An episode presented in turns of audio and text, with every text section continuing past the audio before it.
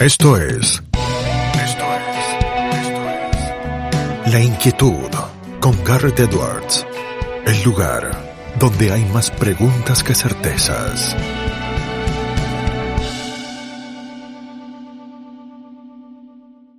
Damos vuelta de página aquí en La Inquietud por CNN Radio Rosario. Tenemos un enorme honor, placer y privilegio. Él es abogado, profesor de Derecho, está realizando sendos posgrados en Relaciones Internacionales y también en Innovación Educativa. Es director del nivel secundario del Colegio San Patricio en la ciudad de Rosario. Es parte también de la agrupación Docentes por la Educación. No es otro que Rafael Micheletti. Rafael, Rafa querido, ¿cómo estás? Garth, te saluda aquí del otro lado. Hola Garrett, ¿cómo estás? Muchísimas gracias por la invitación, por el espacio. Saludos a vos y al equipo. Gracias a vos, eh, Rafa, por sumarte. Siempre un placer charlar contigo. Y tengo una pregunta que me gusta hacerle siempre a todos los que se dedican al ámbito de la educación. Hemos tenido ya, por suerte, a varios en este ciclo preocupados, igual que vos, eh, y embebidos en el tema. ¿Se habla lo suficiente de educación en la Argentina? Y la educación me parece que es un poco un eslogan que, todo el mundo repite. El problema es quizá el contenido de lo que se habla.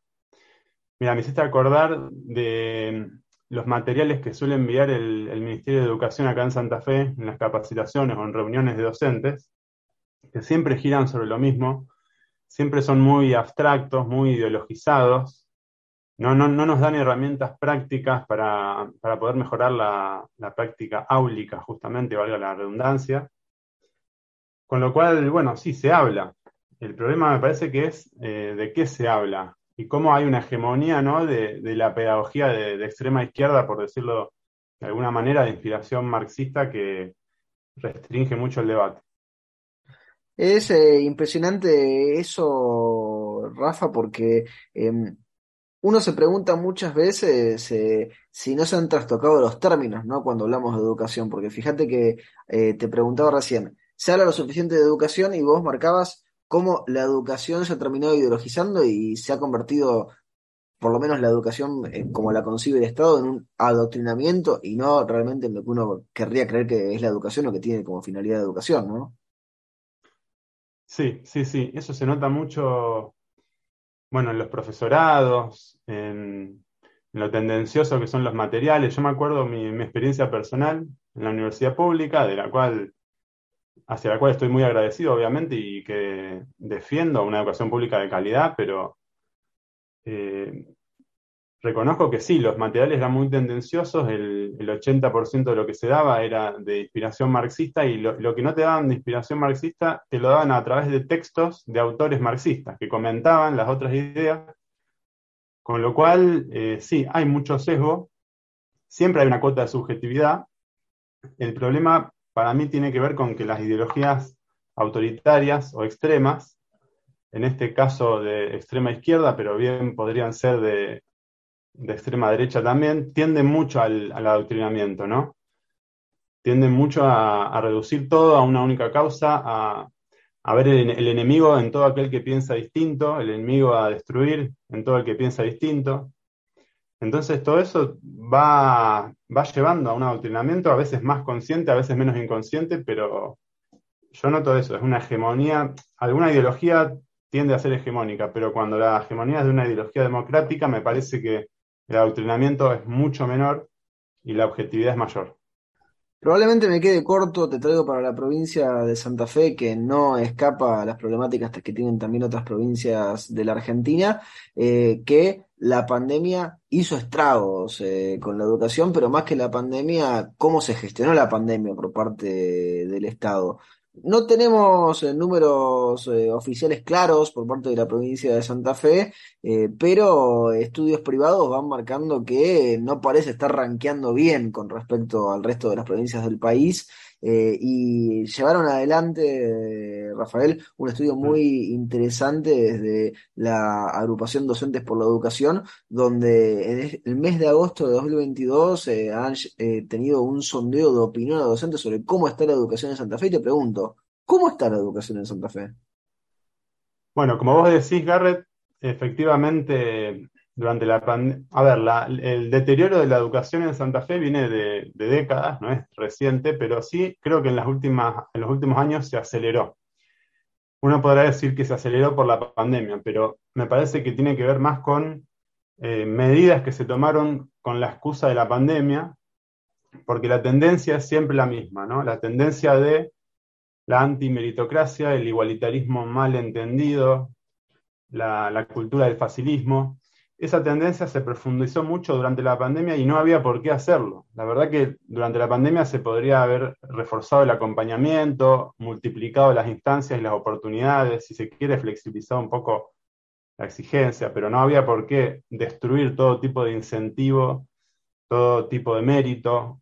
Yo creo que se usó, en un marco ideológico que tendía a eso, se usó la pandemia como excusa y eso fue un desacierto total. Yo me acuerdo un colega que en plena pandemia, cuando el ministerio salió a anunciar o a dar a entender que todo el mundo pasaba de año, que el esfuerzo no importaba, me dijo, estamos remando en dulce de leche para que los alumnos se conecten, y el ministerio sale a decir eso, y yo al día siguiente tuve menos de la mitad de los alumnos conectados. Eso es un, un ejemplo muy puntual, ¿no? Pero en realidad los errores que se cometieron se ven en cifras concretas, según las, pruebas Aprender 2021, el 54,8% de los estudiantes santafesinos alcanzaron buenos resultados en matemática y el 55,4% en lengua, o sea, la mitad. En 2018 eran el 60 y el 75% respectivamente. Fíjate vos el grado de, deterioro.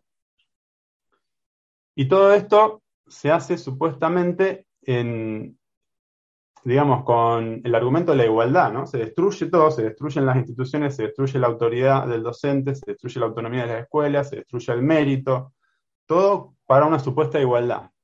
Que si sería igualdad en la mediocridad, no sería una igualdad deseable. Claro. Pero ni siquiera se logra la igualdad, eso es lo peor. Fíjate vos, esa tendencia que te dije de deterioro es mucho, mejor, es mucho mayor en la escuela pública que en la privada. Y Santa Fe es una de las provincias en las que se evidencian eh, en las que se evidencia mayor brecha educativa, alrededor de 50 puntos porcentuales entre los niveles socioeconómicos alto y bajo. Solo cinco provincias evidenciaron peor desempeño en lengua dentro del nivel socioeconómico bajo que Santa Fe. O sea, estamos ahí entre las peores. Sí, sí, estamos abajo de todo en el ranking en un país que ya de por sí está mal. Totalmente. Y nosotros en la, en la encuesta que hicimos eh, desde Docentes por la Educación, que después te puedo ampliar más si querés. Sí, obvio. El 84,1% de los docentes encuestados aseveró que el sistema santafesino no logra el objetivo de la inclusión educativa. O sea, todo esto, todo este relato, digamos, se, hace en nombre de una igualdad y la igualdad está cada vez peor, hay cada vez más desigualdad. Con lo cual, decimos, vamos a hacer que todos estén iguales y que están todos iguales en lo poco que saben. Claro, y no, y además hay más, más brecha entre los que más saben y los que menos. Los que tienen, entre los que más eh, recursos tienen y los que menos. Claro, los que tienen la suerte de que los padres o quienes ocupen ese lugar puedan eh, llevarlos a una escuela que tenga más días de clases o que tenga mejores docentes o que paguen, no sé, para estudiar inglés o hacer eh, un, deporte o tocar, aprender a tocar un instrumento o lo que sea extracurricular. O le pagan profesor particular o... Porque claro, el, que más necesita de un sistema educativo eficiente, el que más de, cuyo futuro más depende del sistema educativo, es el, alumno más vulnerable del sector socioeconómico bajo. O sea que con esto, con esta mm, doctrina de la antimeritocracia, el igualitarismo, el facilismo, en realidad están destruyendo un sistema educativo que y a quien más perjudican es al más eh, necesitado, vulnerable, que ellos dicen defender. Ahora, esto también es impresionante, Rafael, porque eh, se empieza a hablar en la provincia de Santa Fe, pero también eh, Nobleza obliga en otras provincias de la Argentina, de eh, eliminar la repitencia. Vos lo, lo, marcabas ahí como uno de los puntos que se ha discutido, y lo que va a terminar generando es que a lo mejor las estadísticas parezca que está todo bien, que los chicos avanzan en su trayectoria educativa, pero después el día de mañana no van a ver eh, probablemente aprendido nada de lo que deberían haber aprendido en la escuela, ¿no? Porque digo, si yo te, te digo, que matemática 1, por poner un nombre cualquiera, avance, matemática 2, 3, 4, 5, las matemáticas que haya, eh, ¿cómo vas a hacer para asegurarte de haber aprendido el bloque anterior si te dejé avanzar hasta el final, sin chequear nada ni controlar nada? Bueno, eso, eso ya vino ocurriendo. Lo que vos decís ya vino ocurriendo en la provincia de Santa Fe. Ya se están promoviendo alumnos, mucho más en primaria y también bastante en secundaria. Se están promoviendo alumnos sin haber aprendido. Se, aceleró, se, profundizó mucho esto con, con, la pandemia.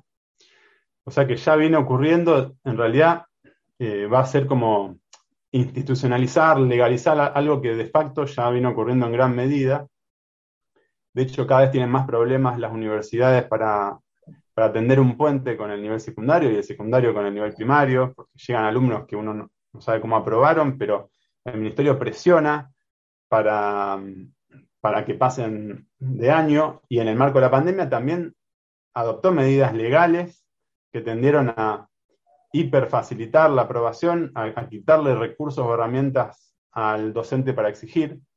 Nosotros en la encuesta que hicimos eh, con docentes por la educación, un 82,3% de los docentes afirmaron que ocurre de forma habitual que los alumnos son promovidos de años sin haber aprendido. Eso es impresionante, porque digo, son los propios docentes, lo hicieron a lo largo, yo leía en la metodología, a lo largo de todo el territorio de la provincia de Santa Fe, son los docentes que se animan, obviamente con el anonimato correspondiente, porque es una eh, encuesta, un sondeo de opinión, a decir lo que pasa, digo, es un, porcentaje monstruoso, eh, que, digo, 8 de cada 10, más de 8 de cada 10.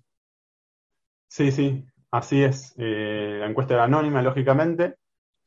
A nosotros nos gustaría que este tipo de encuestas las haga el Ministerio, eh, desde Docentes por la Educación, con los, las herramientas y los recursos que tenemos a disposición, que no se comparan con los que tiene el Ministerio, salimos a hacer este sondeo, tratamos de confeccionar la muestra lo más representativa posible, pero para el Ministerio sería muy fácil, apretando un clic nomás, mandando un mail, podría año a año recabar la, opinión, la percepción, la situación de los docentes y con eso tener un insumo importantísimo, que no es el único, pero que sería muy relevante para, orientar la política pública. Pero bueno, como eso no existe y como no hay transparencia tampoco de parte del Ministerio de Educación de Santa Fe en cuanto a las estadísticas y demás, eh, nosotros tuvimos que hacer el sondeo. La única mejora que cita sí aunque no transparenta muy bien las, fuentes, las cifras, la única mejora que, cita la ministra, como vos marcaste, es justamente la, menor repitencia. Sí, bueno, pero eso parece artificial. Digo, si vos sos un jugador de fútbol y yo te infiltro y no te reviso bien y te hago jugar, sí, vas a tener más minutos jugados, pero eso no significa que estés bien. Por eso, eh, si vos caes en el facilismo y aprobás a todo el mundo y promovés a todo el mundo, lo estás, los estás condenando a la exclusión, le estás robando el futuro pero sí, las estadísticas de repitencia te van a dar mejor, lógicamente. Ahora, eh, te sumo otro jugador en el esquema. Hemos tenido aquí en la inquietud, por ejemplo, al ex ministro de Educación, Alejandro Finocchiaro, le hemos preguntado por el tema. Se puso fuerte, él eh, refirió a Cartago y dijo que había que hacer desaparecer a Cetera, porque dijo es de lenda, etcétera. Pero más allá de eso, te pregunto, ¿qué rol juegan los sindicatos en todas estas discusiones? Porque acabas de marcarnos muy bien está el ministerio, y el ministerio claramente hace aguas en muchos temas de política educativa. ¿Qué rol te parece que juega el sindicato y qué rol te parece que deberían jugar los sindicatos en la discusión educativa?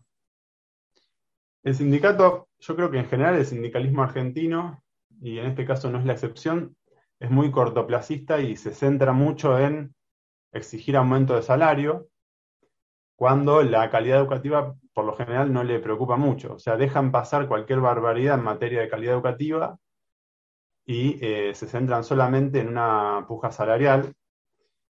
Y me parece que los, sindicatos hoy en día eh, son poco representativos de, los docentes. Por lo menos mi percepción, lo que uno habla en salas de profesores y charla con docentes, no hay, no hay mucha representatividad. Y por otro lado hay una cuestión del sistema sindical argentino que, tiende al monopolio sindical, que esto nos viene de, mucha, de muy largo en el tiempo, y que si bien se ha ido flexibilizando un poco, no termina de flexibilizarse del todo. Yo creo en un sindicalismo eh, libre, democrático, donde que sea cercano al docente, que el docente pueda elegir a alguien cercano que conoce, a quien le, quien le puede rendir cuentas. En un sindicalismo más genuino, eh, yo creo que podrían tener una función mucho mejor los sindicatos de la que tienen hoy en día. Te quiero conectar con la posibilidad de la perspectiva, de la mejora, del cambio. Eh, si, si fuera ministro de Educación, si Rafael Michetti fuera ministro de Educación, de nivel nacional, te digo, fíjate, si vemos me dirás, de nivel nacional no tienen escuelas, pero dale, de nivel, muy lejos, de, nivel nacional, eh, ¿qué te parece que habría, habría que hacer en la primera semana como ministro de Educación? No pauses, ni adelantes, o retrocedas. Quédate en La Inquietud con Garrett Edwards. Mira, desde Docentes por la Educación bregamos por recuperar la calidad educativa, primero, no es lo único, pero primero, recuperando eh, el sistema de incentivos, la cultura del esfuerzo, el mérito, si uno recupera eso, yo creo que tenés una buena parte ganada y prácticamente sin invertir un centavo. Eso es lo más, eso es lo más indignante de, esto, ¿no? Que lo que corregir lo que se está haciendo mal desde hace décadas no insumiría prácticamente costo alguno porque es empezar a confiar de nuevo en el docente, a darle autoridad sin que ello implique que, no haya controles de arbitrariedad, obviamente. Eh, implica volver a exigir, volver a, generarles incentivos a los alumnos. Mira, se habla mucho del sistema educativo finlandés sí. Como un ejemplo de heterodoxia educativa. ¿Y es un ejemplo? En algunas cosas sí, pero ellos innovan, primero que son muy prudentes para innovar, van probando de a poco. Van haciendo pruebas como como los uruguayos de a poquito. Claro, van, van haciendo pruebas piloto, van evaluando, tienen mucha, mucha cultura de la evaluación, de la rendición de cuentas, una sociedad muy democrática, pero además el sistema de incentivos lo han, el sistema de méritos y de incentivos lo han dejado intacto, no solo lo han dejado intacto, sino que incluso lo han fortalecido. Y no es fácil ser docente en Finlandia, corregime si me equivoco, no tenés que tener estudios bastante avanzados, no es solamente de, una sociedad, es una sociedad ultra meritocrática. O sea, los, que acá, en nombre de la antimeritocracia, a veces citan Finlandia como ejemplo de heterodoxia, eh, les diría que si van a Finlandia o se estudian a fondo el sistema, se van a dar cuenta de que es un sistema ultra meritocrático porque no hay forma de que un sistema masificado, un sistema masivo, pueda funcionar sin incentivos. Vos tenés que tener incentivos que generen hábitos, que impregnen valores, que hagan que el sistema funcione de manera más eficiente. Para darte algunos ejemplos. De hecho, el sistema de incentivos y de mérito de Finlandia creo que llega a niveles que están por encima del margen de tolerancia en nuestra cultura directamente y acá creo que ni sería muy difícil de, proponer siquiera. Tienen examen de ingreso en la secundaria. En la secundaria, o sea. En la secundaria, o sea. ¿O querés ir a, determinada secundaria o para el nivel secundario en su totalidad? Si no lo pasas, se te complica. No, para elegir la escuela secundaria. Ok.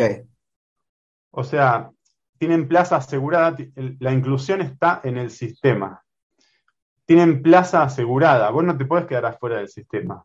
Y eso está perfecto. Pero si vos querés elegir la escuela, si querés elegir la escuela que te queda cerca o que te gusta más o que tiene más prestigio, vas a tener que pelear por mérito académico. Entonces, indirectamente, durante toda la primaria, las familias le están machacando a los alumnos, los alumnos tienen incorporado que su futuro depende de, su rendimiento.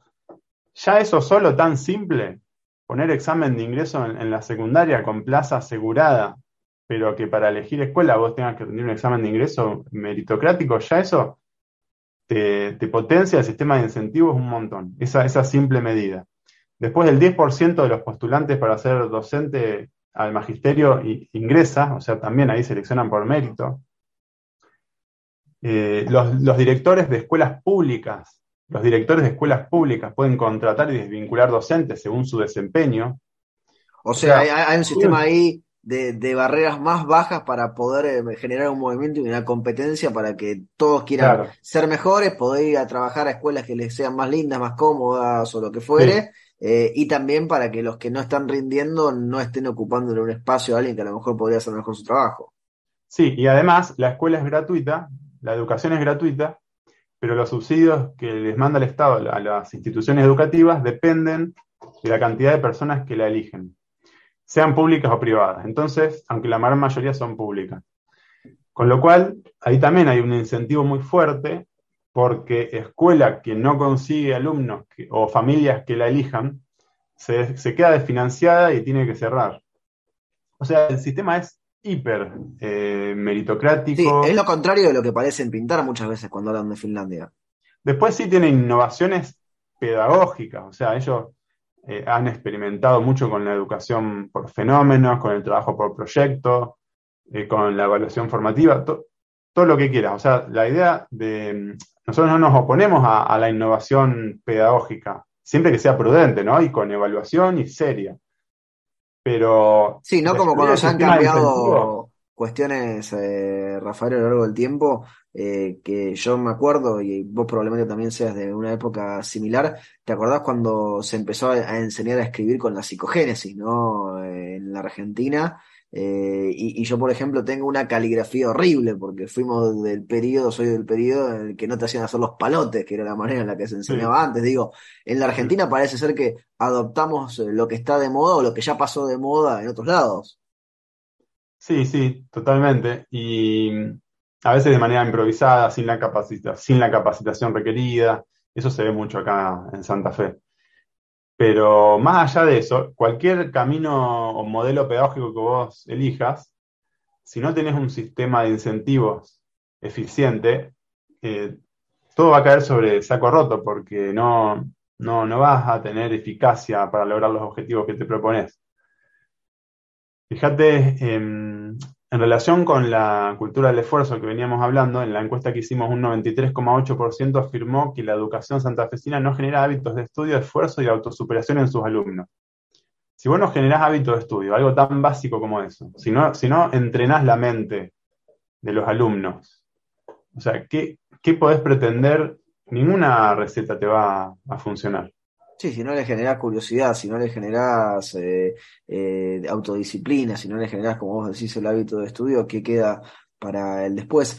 Eh, Rafa, te hago dos preguntas más y te libero. es una que en realidad da para largo, pero por lo menos que nos regales unas líneas de un tema eh, que no es el que venimos hablando, pero que yo sé que vos lo tratás muy bien, lo venís analizando desde hace muchísimo tiempo. Has ganado incluso premios eh, al respecto, ganaste Caminos de la Libertad con un eh, paper muy interesante en defensa de la democracia, la necesidad de restablecer el fundamento original del sistema democrático.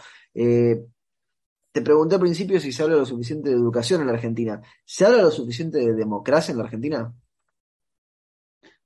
Bueno, voy a sonar medio repetitivo, pero es un poco lo mismo que antes. Eh, se, habla, se habla en el sentido de eslóganes, de que está de moda la democracia, entonces todo el mundo habla de democracia, pero el tema es qué entendemos por democracia. Eh, la democracia no es solamente elecciones libres, es también división de poderes con una justicia independiente, con un Estado de Derecho sólido, o sea, con garantías de que los ciudadanos puedan ejercer libremente y en plenitud sus derechos básicos que esa participación democrática pueda ser realmente libre, sin trampas, sin corrupción estructural, sin clientelismo masivo. Es decir, eh, quizá de una democracia republicana, una democracia que académicamente se llama también democracia liberal, que no necesariamente es con un modelo económico liberal, puede tener un modelo económico estatista y ser una democracia liberal en sentido político, ¿no? Eh, esa democracia completa, con elecciones libres y división de poderes, yo creo que hay un sector de la política argentina que sí habla, afortunadamente, pero hay otra mitad que, no habla, que no la registra o no le interesa, y para que un sistema educativo sea robusto, sea eficiente, yo creo que tiene que haber un consenso muy amplio en cuanto a que, en cuanto a una democracia republicana, liberal, con Estado de Derecho, con división de poderes, justicia independiente, transparencia, rendición de cuentas, o sea, una democracia completa. Resumidamente, elecciones libres y división de poderes. División de poderes, estoy metiendo todo lo demás que, que nombré. Se necesita un consenso muy, muy amplio en ese sentido y no lo tenemos. O sea, tenemos una mitad de la dirigencia política que, que sí tiene un discurso más en esa línea y una, una propuesta por lo menos. A veces se cumple más, a veces se cumple menos, pero por lo menos hay una propuesta y una demanda electoral de su, de su electorado en ese sentido, y la otra mitad no. Y, y en ese, y de esa manera no puede haber una democracia consolidada. Uno de los rasgos de una democracia consolidada es justamente un amplio consenso en torno al sistema democrático completo. O sea, no solo como un juego para acceder al poder, sino como una, una forma de gobernar también. Rafa, te hacemos la última pregunta, se la hacemos absolutamente a todos nuestros entrevistados, porque el programa se llama La Inquietud y el nombre es un juego de palabras. ¿Qué inquieta a Rafael Micheletti? Bueno, en línea con lo que estuvimos hablando, me inquieta la, la falta de sentido común. Creo que hay demasiada ideología y falta sentido común. La ideología está bien, todos tenemos nuestra ideología, pero cuando caemos en un fanatismo, en un dogmatismo que barre con el sentido común, de las cosas básicas, eh, de lo cotidiano, a mí me parece que hay un problema grave y eso se ve mucho en la educación santafesina. Demasiada ideología y poco o nada de sentido común. Por eso quizá no consultan tantos a los actores del sistema educativo o de la comunidad educativa, por eso no se hacen relevamientos de las opiniones de los docentes, como intentamos hacer nosotros, quizá porque no se confía en el sentido común. La, técnica, la ciencia tiene un espacio, pero el sentido común también tiene su espacio y muchas veces evita los excesos de, dogmatismo, de, abstracción que, vemos o de ideología que vemos mucho en, la educación de Santa Fe y bueno, en otros, otros aspectos también de nuestro país. Rafa, te agradecemos muchísimo el tiempo que te has tomado para charlar con nosotros y con nuestra audiencia y te mandamos un fuerte, fuerte abrazo. No, por favor, Garrett, el agradecido soy yo y bueno, un saludo a vos y a todo el equipo. Lo teníamos a Rafael Micheletti aquí en La Inquietud por CNN Radio Rosario. Esto fue La Inquietud con Garrett Edwards. Síguenos en redes sociales y en www.edwards.com.ar.